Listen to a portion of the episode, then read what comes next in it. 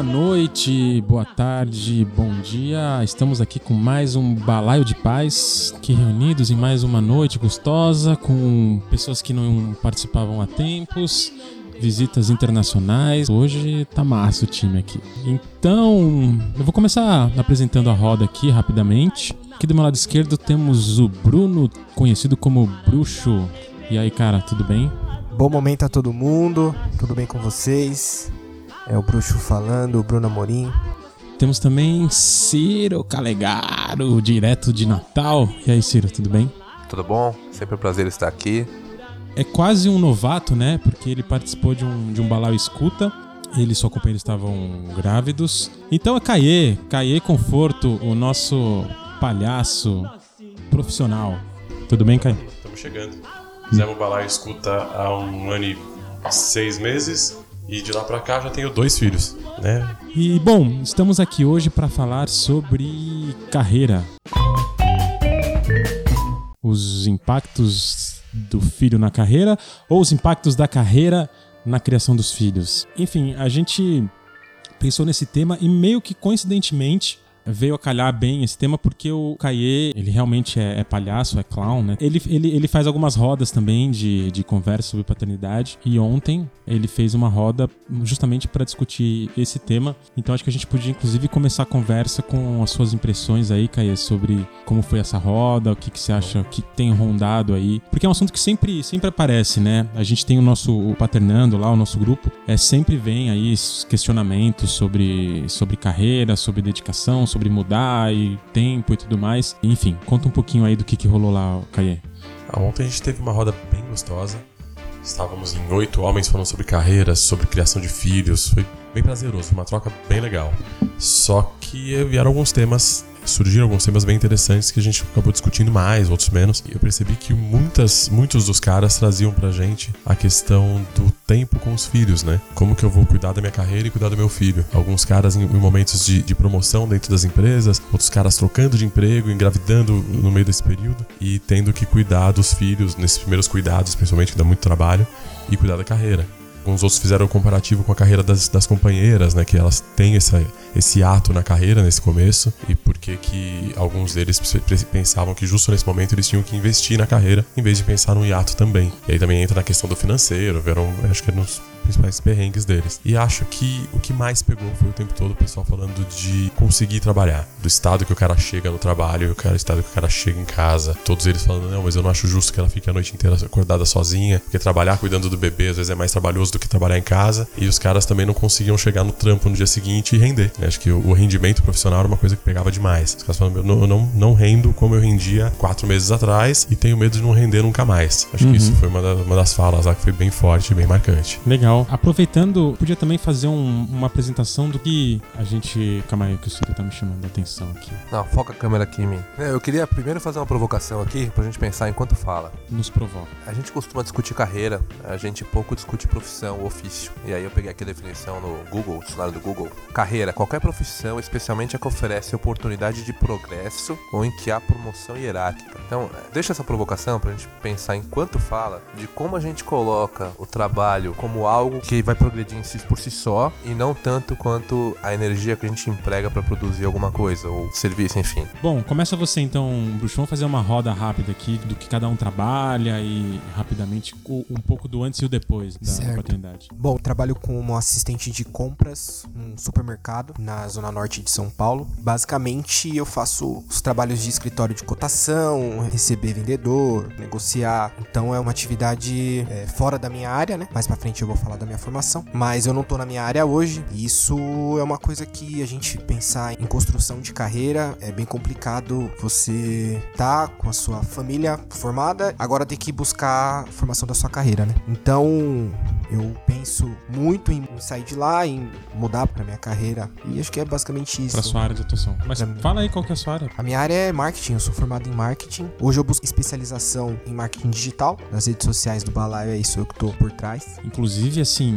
é, é notada a diferença, né, do trabalho do bruxo aí nas redes sociais do, do Balaio. A gente tá trabalhando firme aí para continuar a crescer o Balaio e levar as nossas plataformas, inclusive já fazer o jabá do próprio Balaio, arroba Balaio de Paz no Instagram, Boa. Balaio de Paz no Facebook. Isso aí. Inclusive, se alguém estiver procurando alguém de marketing aí pra cuidar de, de redes sociais e tudo mais, eu recomendo o Bruxo. Garoto, garoto bom. Vai, Ciro, fala aí você um pouquinho. Cara, já fiz muita coisa. É, meus pais tinham uma indústria, tava falida quando eu era moleque, então eu trabalhei lá chão- no chão de fábrica. Fui de ajudante do cara que ia correr atrás do almoxarifado, pegar peça, até montador, já dei aula particular. Aí eu entrei na faculdade de Direito, comecei a estagiar, enfim, tô no mesmo escritório há 16 anos e me encontrei na, na advocacia.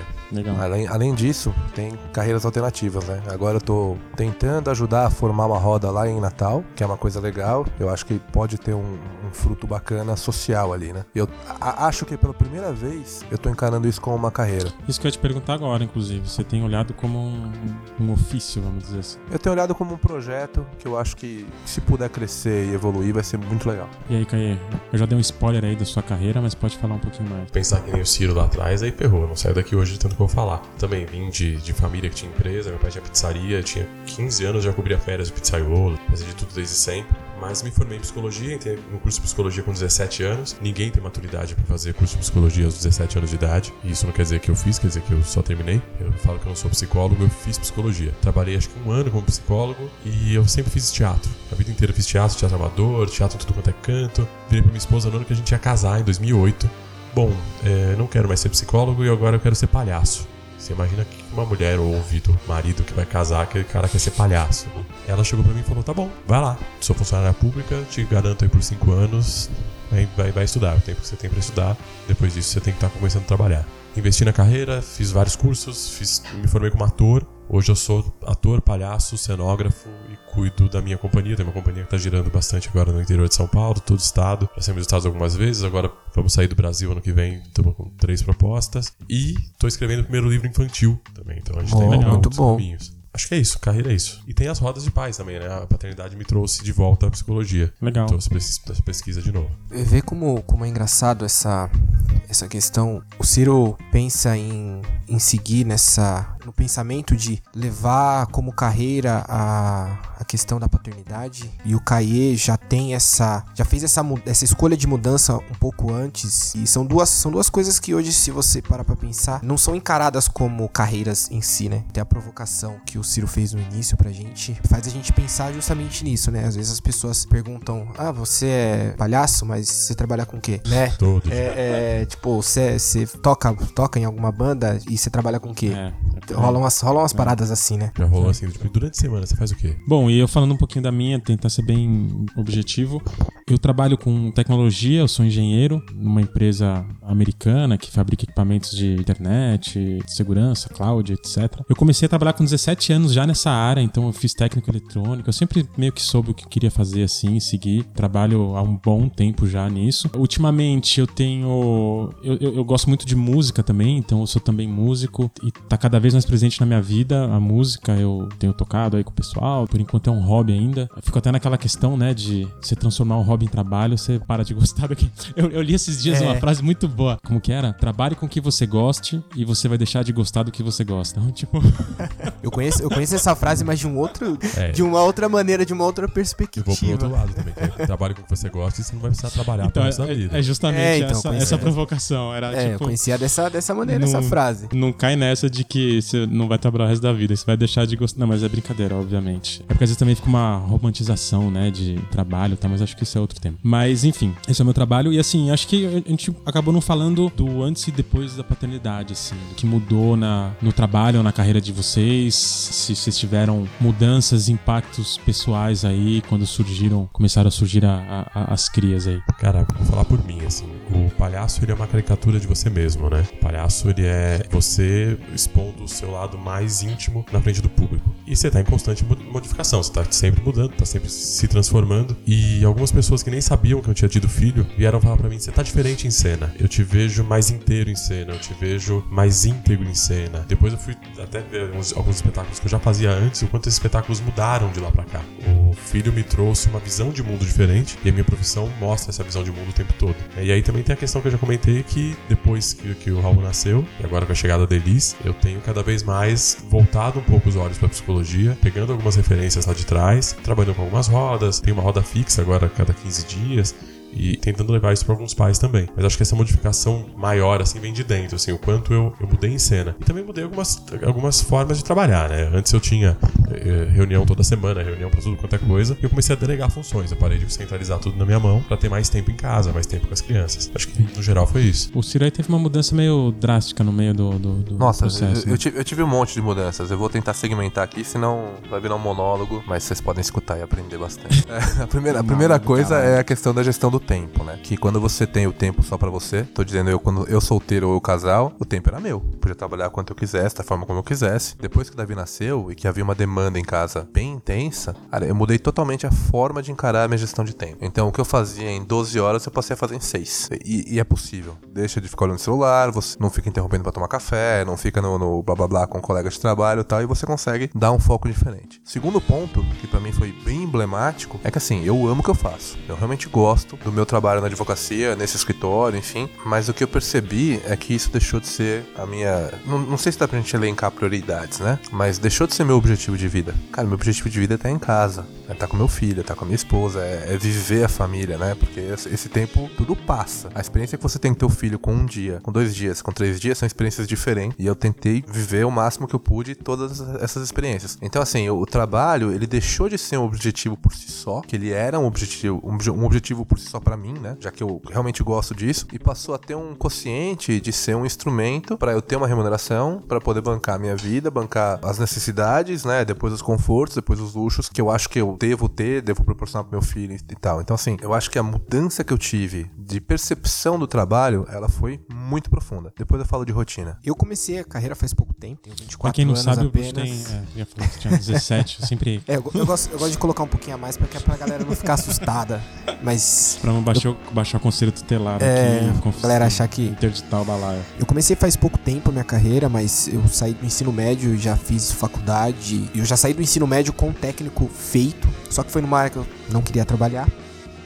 Foi mais por pressão da família.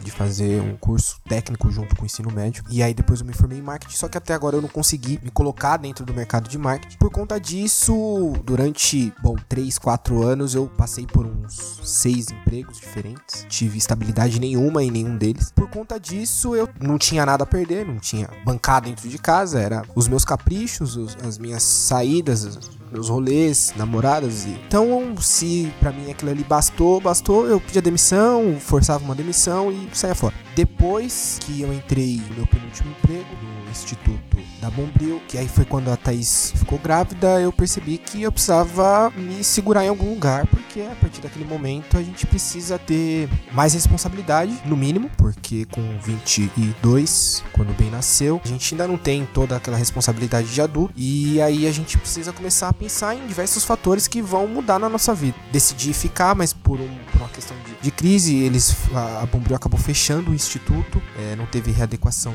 no quadro de funcionários, todo mundo foi demitido. E aí eu entrei no supermercado que eu tô hoje, e é muito do que o Ciro falou, na questão de tempo, você começa a pensar melhor no tempo que você precisa se dedicar ao seu lar, se dedicar aos seus filhos, deixar, por exemplo, três horas do meu dia, tá numa reunião, ou pra estar numa Não, isso, num isso, almoço, isso é, alguma coisa do tipo. É, é- é privilégio também, né? Você ter essa, essa flexibilidade, você poder recusar isso ou isso, aquilo também. Eu, eu acho que Sim. tem, tem uma puta discussão social em cima disso. né? Exato, exato. De repente você fala, vou levar meu filho no médico, você, amanhã você, tá mandado, você foi mandado embora e, Exato, e é isso. Exato, É, a gente pensa primeiro na previsão da casa e depois na questão de ser pai, né? Porque acho que por mais que a gente queira fazer tudo isso que a gente se propõe a fazer, mas antes a gente precisa do básico dentro de casa pra poder ter essa segunda parte rolando e acontecendo, né? por isso que eu acho que. Uma, uma pena que o Léo não tá aqui pra contar a história do cara que deixava o lanchinho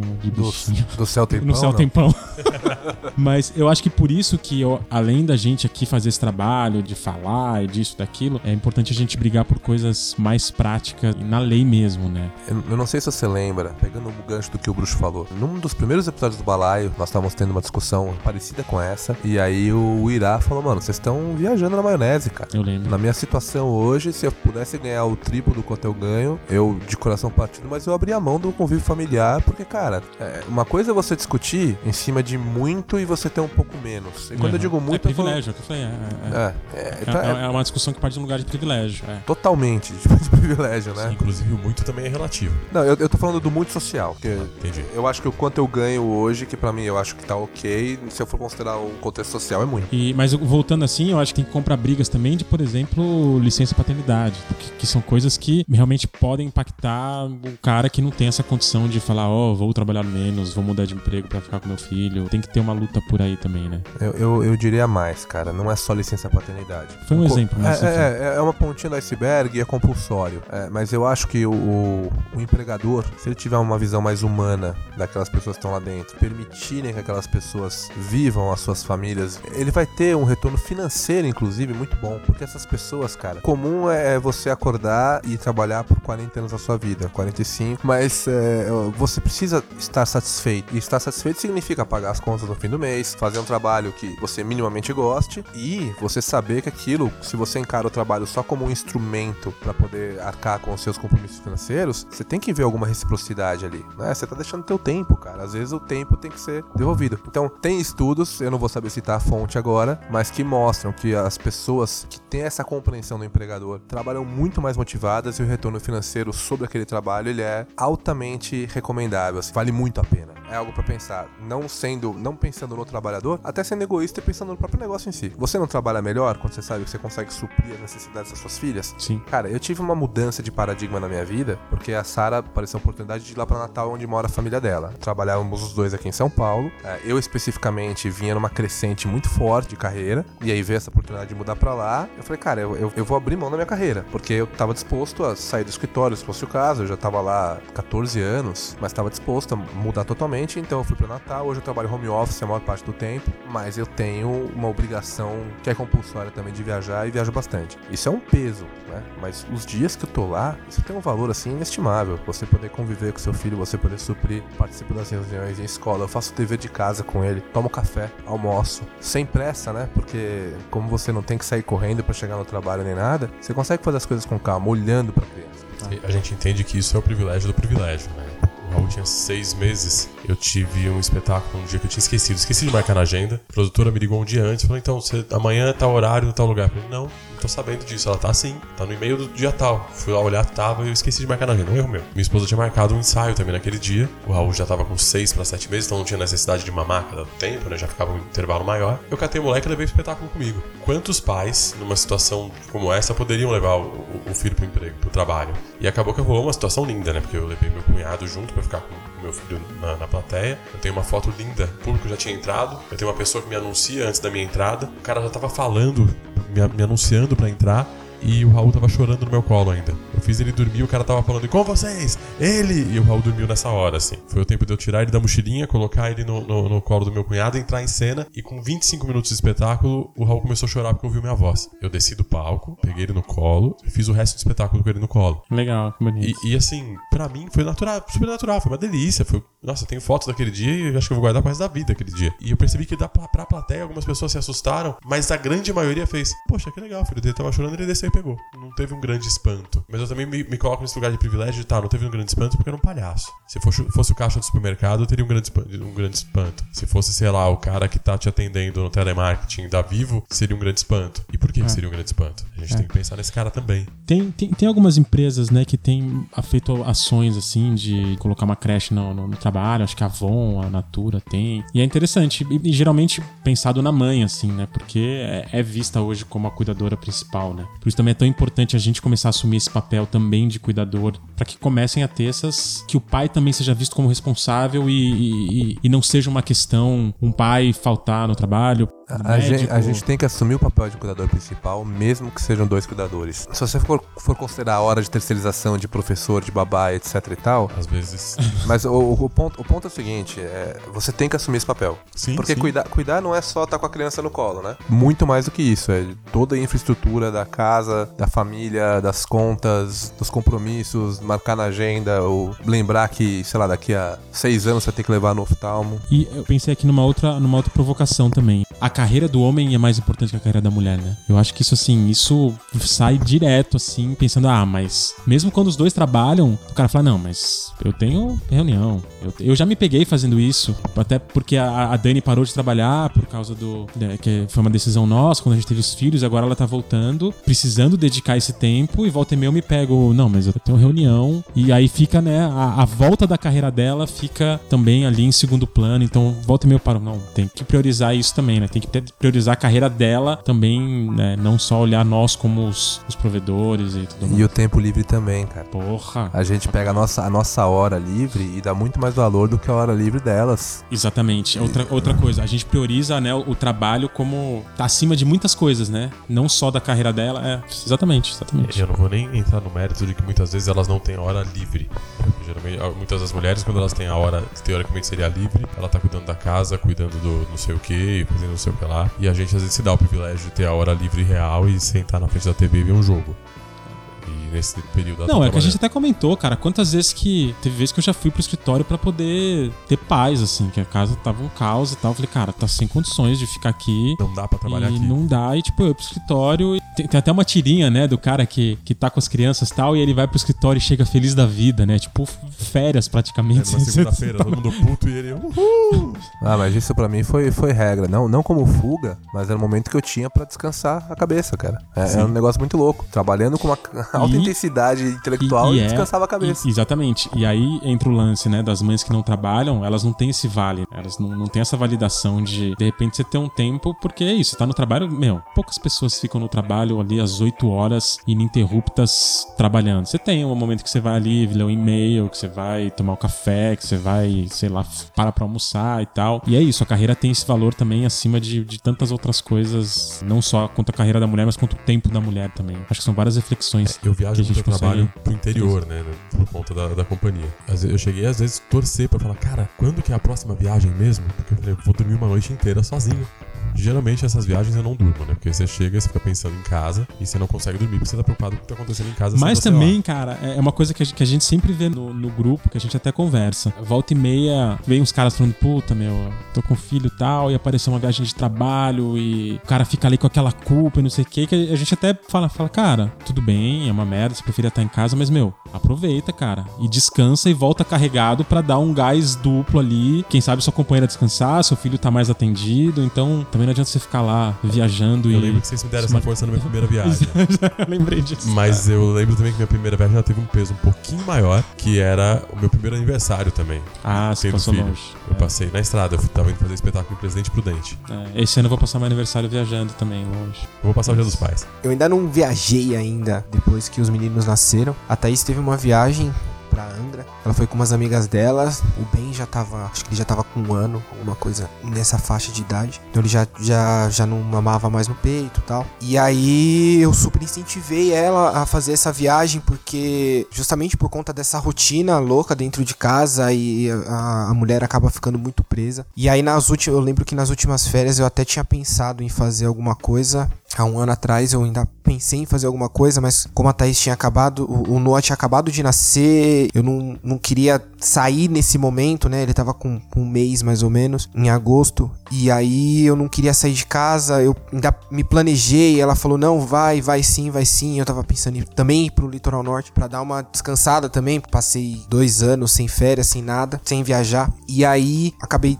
não indo viajar justamente por conta de deixar ela sozinha nesse sentido, é, viagem a trabalho nunca tive a oportunidade, mas é, é realmente essa, essa, essa loucura, né? Você tá em casa, você se prende na rotina de uma tal maneira, às vezes quando você sai, você sente esse alívio, né? Você pensa, cara, eu sou, além de pai, eu sou homem, Olha. amigo, tenta ser um jogador de futebol, tenta ser músico, tenta ser diversas coisas além de ser pai. E isso, isso é realmente uma coisa que precisa ser feita com mais frequências, né? Pra que a gente tenha vidas saudáveis, né? Só o gancho da viagem, eu percebi que depois que, que o Raul nasceu, eu continuei viajando, tentava voltar rápido, tentava não ficar três noites fora, tipo uma ou duas. Agora a Elis nasceu, eu tenho, só pra contextualizar, o Raul tem um ano e cinco e a Elis tem 53 dias. Então a gente tá falando de uma diferença de um ano e três, que é muito justo, deixar minha esposa sozinha com os dois é bem cruel. Então eu me programei, uma companhia pequena, em vez de contratar a van, a gente vai com o meu carro, tem uma carreta que acopla atrás do carro pra levar o cenário, ganha mais dinheiro às vezes no transporte, no cachê do espetáculo e tal. Eu me programei pra que agora as viagens até 400 quilômetros eu vou e volto no mesmo dia. Então, e eu vou dirigindo. Então eu dirijo o carro, descarrego o cenário, monto o cenário, apresento o espetáculo, desmonto o cenário, carrego o carro e volto dirigindo até 400 quilômetros de novo, Pra não ficar tanto tempo longe de casa. E, e deixa eu fazer uma, uma pergunta aqui da, da vivência nossa. Eu não lembro muito de caras mudando a carreira. Cara, você tá lendo minha mente, porque eu t- tinha anotado pra falar isso agora também. É, eu- a visão biônica toda, da tua notação. Eu não vejo, eu não vejo homens mudando carreira quando nasce filho. É, ou E, e nas mulheres isso é muito comum, né? demais, demais. Muito, muito mesmo, assim. Pelo menos do- da nossa bolha, assim, a maioria muda de carreira. Mas assim, eu, eu, eu coloco dois fatores aí que são importantes. Primeiro, esse mercado que é cruel. Ver aquela mulher com geralmente pensando numa demanda doméstica, não só no trabalho, e dar um jeito de, de descontinuar. E eu vejo também as mulheres encarando a maternidade como uma prioridade de vida. E aí sim, suplantando todo o resto. Então muitas vezes ela tá lá e tá trabalhando um negócio que não faz mais sentido. Quantas vezes eu me peguei fazendo alguma coisa que naquele momento não fazia mais sentido, só que o trabalho por si só faz sentido. Acho que essa, essa É o, pro- diferença. é, o- é o tal do propósito. É o né? tal do propósito, mas eu acho que elas conseguem abraçar isso de uma forma muito mais corajosa do que a gente, quando vê que tá faltando esse propósito, que tá faltando essa, esse sentido mesmo. Eu, acho, eu acho que é uma questão das mulheres saberem. Talvez elas entram mais em contato com as coisas, com, com sentimentos e vão mais profundo. Na, a, a maternidade costuma ser uma coisa mais profunda para as mulheres, acho que traz mais questionamento. Eu acho que a gente ainda tá na superfície desse, dessa coisa, aprendendo agora a entender também a paternidade como um processo de reflexão, um processo de, de mudança. Mas é, é, cara, eu acho que realmente é um, é um questionamento, porque, cara, não lembro de, de alguém que tenha mudado de, de, de carreira depois de, da paternidade, assim. Não sei, o Caê falou que mudou o estilo É, de é, trabalho é dele e não mudou- tal. Não mudei de carreira, mas. Mas, é, eu, eu tenho o Arthur, que ele, ele trabalhava com fotografia antes já. Eu acho que ele, ele meio que se dedicou à fotografia. Cara, eu lembro, a- eu, lembro, eu lembro que ele fazia vários trampos. Ah, ele tá trabalhando Mas com agora- educação agora. É, agora ele mudou, ele mudou o foco, tá indo pra uma carreira bem menos lucrativa, razão, né? Bem menos remunera, mal, Ele- mas ele em tá prol do, do sentido. Um propósito. é. E, e eu, eu não sei se você lembra, porque o, o filho deles é um pouquinho mais velho do que o Davi, inclusive. Descasou um pouco da nossa galera, mas tinha um casal, o Fábio e a Silvia. Cara, eles largaram os Lembro, dois. Os lembro. dois largaram o trampo. Claro que é, é um, momento de privilégio, mas mudaram assim totalmente a vida deles. Já tá fora, etc. Acabou tudo. E ficaram os dois, pelo que eu me lembro, dois anos em casa, dedicação exclusiva ao filho. É, eu, lembro, eu lembro da gente. é, eles vieram em casa, a Sara grávida, a Silvia também grávida, a gente conversando, eles falaram desse plano que eles tinham. E na minha cabeça, eu falo, mano, esses caras são loucos, mano. E, e aí? Como é que vai ser depois? E quando eu quiser voltar pro mercado de trabalho? A minha cabeça sempre, sempre. vem, né? É. E é, e é muito louco isso, cara. Como eu tô condicionado a isso e eu venho tentando mudar a forma de ver, a forma de encarar. A paternidade pra mim foi, um, foi uma granada, explodiu um monte de coisas, inclusive a questão da relação com o trabalho. Mas é um, é um questionamento interessante aí. Inclusive, quem estiver ouvindo quiser dar depoimentos aí de mudança de carreira após filhos, eu acho que é, que é bacana. Porque é isso, é isso, a gente muda às vezes como a gente trabalha, a gente muda como a gente dedica o nosso time, mas eu vejo, posso citar vários exemplos de mulheres que, assim, tiveram mudanças, cara, radicais, assim, que trabalhava em agência, foi trabalhar com. Foi virar doula, trabalhava com paisagismo e foi é, fazer sling. Um beijo, Tuca, Petlix Slings, patrocina aqui o, o balaio. Um beijo, Jane, também, nossa doula querida. Vou fazer um conheço, ZAD das, das mulheres.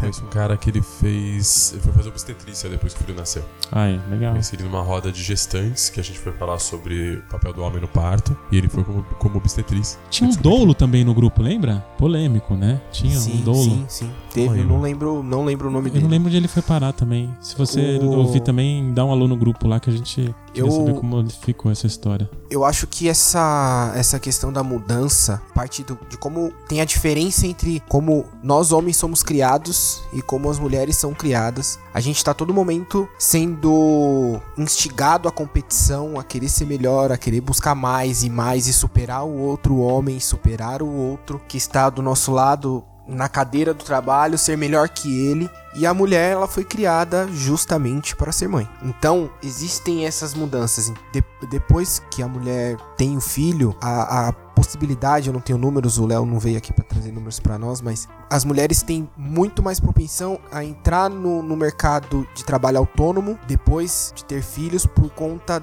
justamente do tempo. Ela consegue se dedicar a esse trabalho e consegue se dedicar à família. E aí Você tá entra... falando que talvez de uma coisa de necessidade. É, eu, não, eu acho que isso, enfim, a gente não vai conseguir chegar numa, numa explicar o por- porquê que É, não- é isso ou não é, mas Não, não são, dá. são várias questões Sim, aí, mas sim. é uma reflexão importante.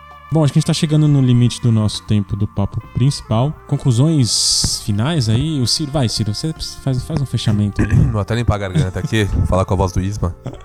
É, não, eu, eu acho que é, é a gente tem que olhar bastante pra nossa paternidade sem nenhum tipo de julgamento e interpretar se a carreira tá impactando a nossa paternidade ou se a nossa paternidade tá impactando a carreira. Eu queria falar uma coisa que assim, eu senti, porque eu não- não, não faço só um trabalho intelectual, eu também ajudo a gerir pessoas. A minha forma de lidar com as pessoas, não só com cliente, mas especialmente com equipe, cara, mudou muito mas mudou demais. Meu olhar hoje ele é muito mais humano para aquela pessoa e eu senti que a resposta deles também tá muito melhor. Para mim a paternidade impactou muito na carreira, impactou na forma objetiva de eu ver o trabalho, na forma da minha, de, gerir o tempo, na forma de gerir as pessoas e me relacionar com elas e com o trabalho. Então foi algo grande, impactante e que não, não para de me, me transformar. Espero Legal. daqui a alguns anos estar num outro patamar ainda. Legal. Quer fazer uma consideração aí, Caê? Finalzinho aí pra gente ir pro, pros blocos. Sim, eu acho que o Ciro falou basicamente tudo, assim, o quanto a paternidade transforma nesse Pô, não sentido. fala isso, cara. Primeira Deixa vez que eu falar, venho, deixa eu inflar o cara. Eu acho que a paternidade, a paternidade me transformou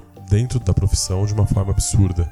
E acho que ingeri tempo mesmo, assim. Perdi, às vezes, horas da semana fazendo coisas que eu poderia fazer em minutos, ou que eu poderia ter terceirizado, poderia ter pedido pra alguém fazer, poderia ter delegado. Hoje eu tenho algumas as duas produtoras que eu falo pra elas: não vou fazer visita técnica, não vou fazer é, reunião com o cara que vai contratar. Vocês já sabem tudo, vocês conhecem o espe- o espetáculo, conhecem as necessida- as necessidades. Eu vou sair de casa pra apresentar. Não vou sair de casa pra ensaiar por cinco horas uma punhetação desgraçada de uma coisa que não vai sair do lugar. Vou sair de casa pra ganhar dinheiro e voltar. Eu ganho dinheiro pra ficar em casa, ganho dinheiro pra ficar com meus filhos. Eu sou super privilegiado. Eu fico com meus filhos 12, 15 horas todos os dias no mínimo. Eu não tenho que reclamar quanto a isso, não. Valeu. Bruxo, fazer uma palavrinha final aí? Indo na direção dos ganhos que a gente tem, financeiramente falando, ah, quando a gente tá dentro de um espectro um pouco mais vulnerável a perder o emprego ou a ser substituído de uma maneira um pouco mais fácil, isso falando ali de funções mais baixas dentro do mercado de trabalho, isso gera um medo na gente. Isso gera uma dedicação maior pro trabalho e isso acaba deixando a qualidade dentro de casa defasada e hoje é o, o que tem pesado muito pra mim. Inclusive, quando eu assisti o filme do, do nosso amigo Rosa, A Sombra do Pai, foi uma coisa que, apesar de assistir duas vezes o filme, foi uma coisa que pega muito de verdade quando a gente vê, a gente se vê chegando em casa totalmente destruído, ter que se dedicar a alguém, a, a duas pessoas, a três pessoas, porque além dos nossos filhos, a gente tem um relacionamento que a gente precisa manter, porque senão o, o lar vai por água abaixo, então a gente precisa de- se dedicar a isso também. Então, vendo as cenas, vendo a atuação do ator principal, a gente encara a, a vida de uma maneira dolorida de seguir. E aí a gente a todo momento precisa olhar pra nós e aí, aí para fechar esse nesse momento é olhar pra gente, quem conseguiu mudar de carreira, quem ainda não conseguiu mudar de carreira, quem tá buscando uma formação, quem tá buscando um sonho dentro da carreira, da própria carreira. Olhe pra si, né? Olhe pra aquilo que você deseja realmente fazer e, e lute por isso. Legal, valeu, valeu, bruxo. Eu vou fechar muito rapidamente com duas coisas que eu acho que mais me impactaram hoje aqui. Primeiro é sobre prioridade.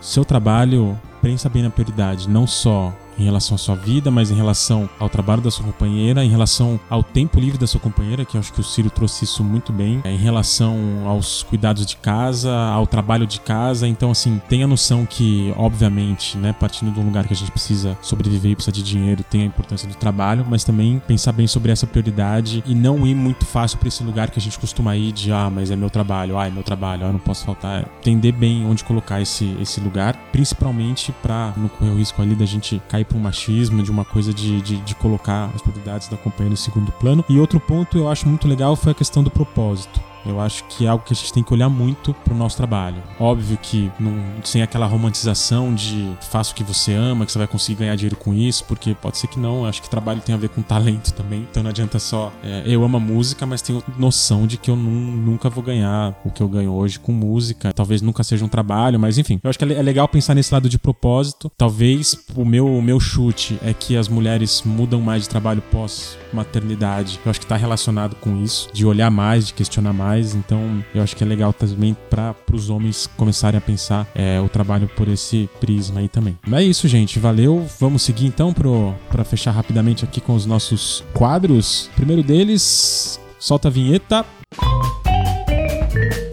Erros e acertos. Erros e acertos são experiências de onde acertamos, onde erramos, na criação dos filhos. É aquela hora que a gente mostra a paternidade real aqui no, no programa. Cara, eu tenho. Geralmente eu só falo de acertos, né? Mas. Quem chama tenho, esse cara, eu... velho? Puta que pariu. Aí os caras ainda ficam. Então, na, na, verdade, o Kaique é o advogado e eu que sou o palhaço. Não, mas é, é uma coisa que tá meio que me consumindo, cara. É, o, o, Davi, ele tá mostrando sinais de falta de amor próprio. E aí, a gente começa a se perguntar, da onde vem isso? Mas em que sentido, assim? Cara, ele se, se cobra, se manifesta frustração quando não consegue alguma coisa. Às vezes até chega a se agredir mesmo, sabe? E verbaliza, cara, não me amo, sabe? Esse tipo de, de coisa. Eu, eu, sei que às vezes tem uma situação de que falar não me amo é quero sair daqui, quero mudar, quero Sim. alguma coisa diferente, né? Mas eu, eu acho muito louco ele trazer isso agora, ele tá com seis anos. Me incomoda muito porque eu percebo que eu não sou um cara que se cuida. Né? Eu, eu não mostro para ele o quanto eu me amo. E não adianta a gente falar, a gente tem que viver aquilo que a gente acredita, né? Então, nesse aspecto, acho que eu deixei a minha vida sair do trilho. Tem muito a ver com o que a gente tá falando agora, me consumindo inclusive por conta de trabalho, passar meses trabalhando aí 14, 15 horas por dia, correndo atrás e viagem e volta, e às vezes você fica lá nessa e deixando a saúde para segundo plano, é, uhum. não se alimenta direito, não dorme direito, e cara, as crianças vêm, elas absorvem tudo isso. Então não adianta nada fazer curso de disciplina positiva, fazer roda de paternidade, na coisa que mais importa e mais impacta, que é o exemplo do que ele precisa ver, eu tô falhando miseravelmente. Isso é uma coisa que tá me consumindo, eu vou ter que pensar muito, é. refletir muito sobre esse tema. Um bom tema você levar pro grupo. Fica, não, fica a observação para todo mundo que tá, que tá em casa, se você está vivendo, se o teu filho está te vendo. É... O Davi tá com sete já? Seis anos. Mas fica, fica essa, essa questão. Eles observam e captam tudo, inclusive aquilo que a gente quer esconder. Então, o que, que você tá mostrando pro teu filho, né? O que, que ele tá vendo em você? Eu tô pensando numa aqui, cara, que a, a TT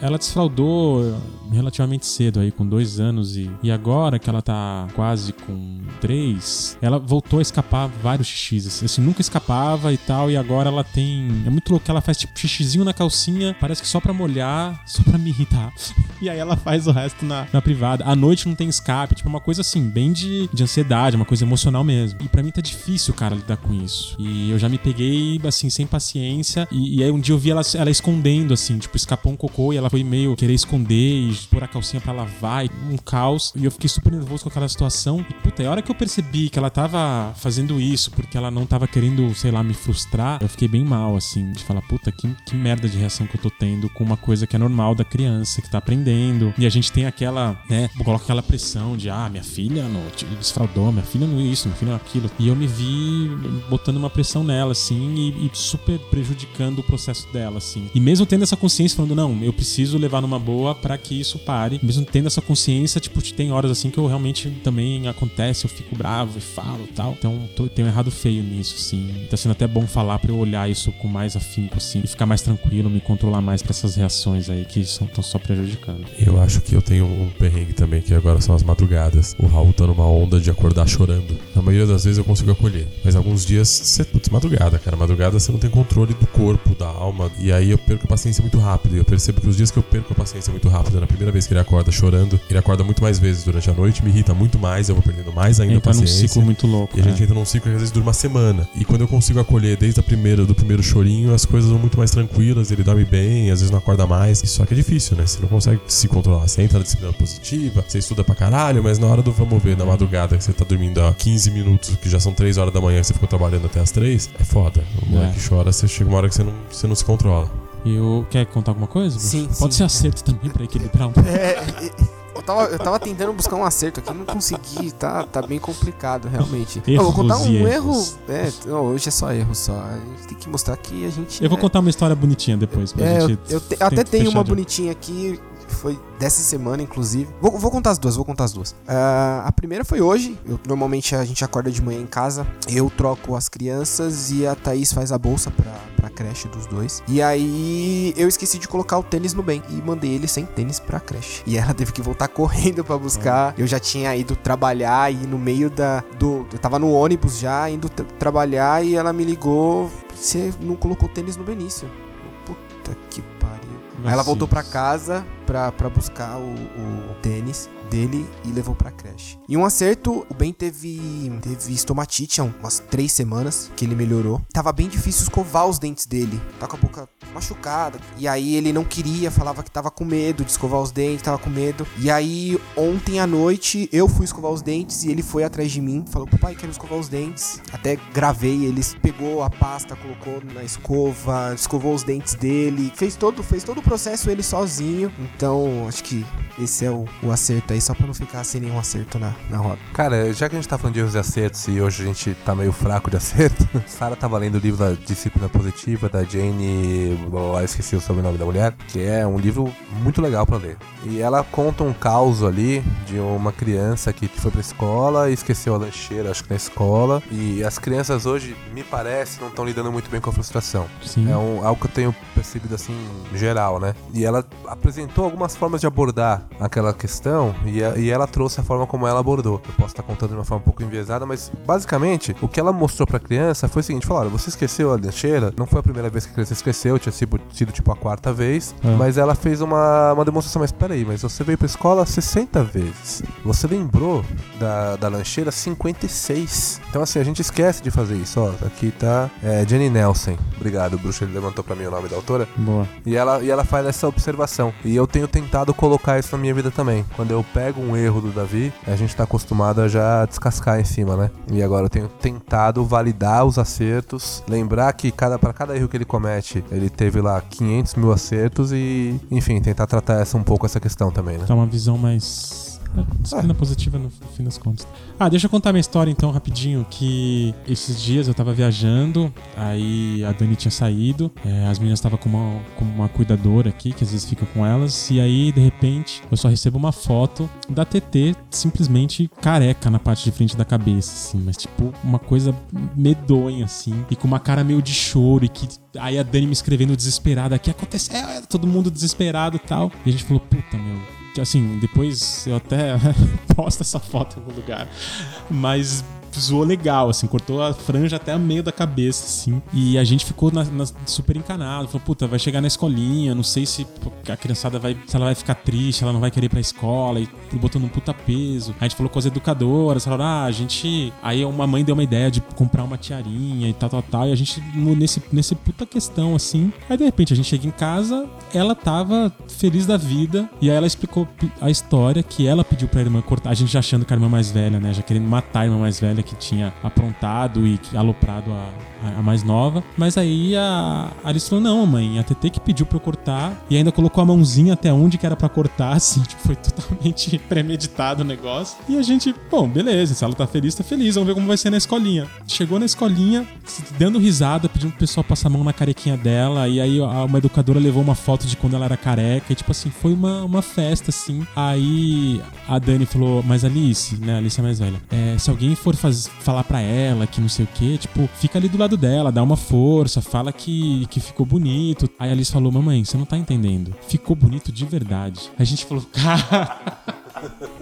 Aí a gente vê como a gente que coloca um peso na coisa, né, cara? A gente já tava achando que tava feio, que tava isso, que tava aquilo. E, cara, as crianças ali, meu, levando super na boa. Os, os amiguinhos adoraram. Aí uma já falou, também quero raspar o meu. E a gente naquele desespero da imagem, disso, daquilo. Então foi uma puta lição, assim, pra gente. Eu achei bem divertido. Amanhã você mostra pra ela uma foto do Ed Constanza do Seinfeld. Pode Ela tava quase isso. Ah, e é isso, gente. Então vamos só pra fechar com as próximo quadro de recomendações. Alguém tem alguma recomendação aí? Você já falou do livro, né, da Jane Nelson, é de disciplina positiva, né? Caê, você tem alguma peça pra recomendar? Alguma peça que vai estrear daqui a oito meses? Que você possa recomendar pro pessoal? Ah, eu vou fazer um jabá então. Manda lá. A gente. Eu, eu tenho a página no, no Instagram, onde eu posto sempre a agenda dos espetáculos e a agenda das rodas de paz. É, a gente tem postado Acho na legal. página também, né? É. E, o, e o próprio balaio já, já geralmente compartilha. Então, Legal. pessoal dá uma olhada lá. Posso Nossa. falar da, da, da página ou é melhor não? Você Fala, vai. fala, como é que vai ser a tudo. contribuição? Já pagou a É. contribuição esse mês já? Ele né? assinou o Premium. Cinco Ah, então tá bom, É, não, claro. Premium, tá.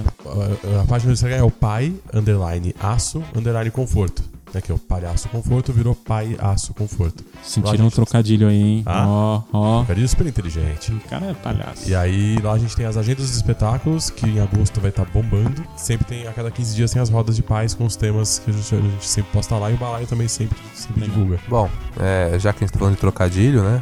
É. Pra galera aí do Rio Grande do Norte, Natal e região, tem o Patiguares, se quiser participar, é um grupo que a gente tá facilitando também. E a minha sugestão, além do livro, é pros homens. Cara, sentem em roda, conversem, ponham pra fora. É bom, É né, cara? fundamental falar. A gente não tá habituado, a gente não sabe falar de si, mas quando começa o processo é bem libertador. Ah, vou aproveitar também que eu já tinha na cabeça pra falar, mas o, o Bruxo acabou puxando. É A Sombra do Pai, que é o filme que um dos nossos queridos balaieiros, que é o Rodrigo Sarti, ele produziu. É um filme incrível, cara. Porrada. E assim, tem tudo a ver com esse tema. Tudo. Mas é muito bom porque mostra exatamente de um recorte social que a gente, né, a maioria aqui não tá acostumado a ver sobre, né, a gente ficar nessa discussão do privilégio do tempo, assim. É, é a história de um pai que trabalha em construção civil, que tem uma filha que perdeu a mãe, enfim. Cara, é muito foda. É um filme, assim, denso, é um filme denso, é um filme pesado, mas que trata várias questões, assim, do daria pra fazer um, quer dizer, a gente fez, né, inclusive um balaio só sobre o, Sim, o sim. filme ali Vai da sair, roda. Então, essa,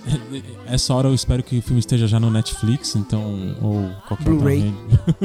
Blu-ray. Então, reforçando o programa que já saiu sobre, sobre a Sombra do Pai, assista um filme que é muito bom. É, eu quero indicar um cantor pra gente principalmente olhar bem fundo pra letra, pra composição. Baco Exu do Blue.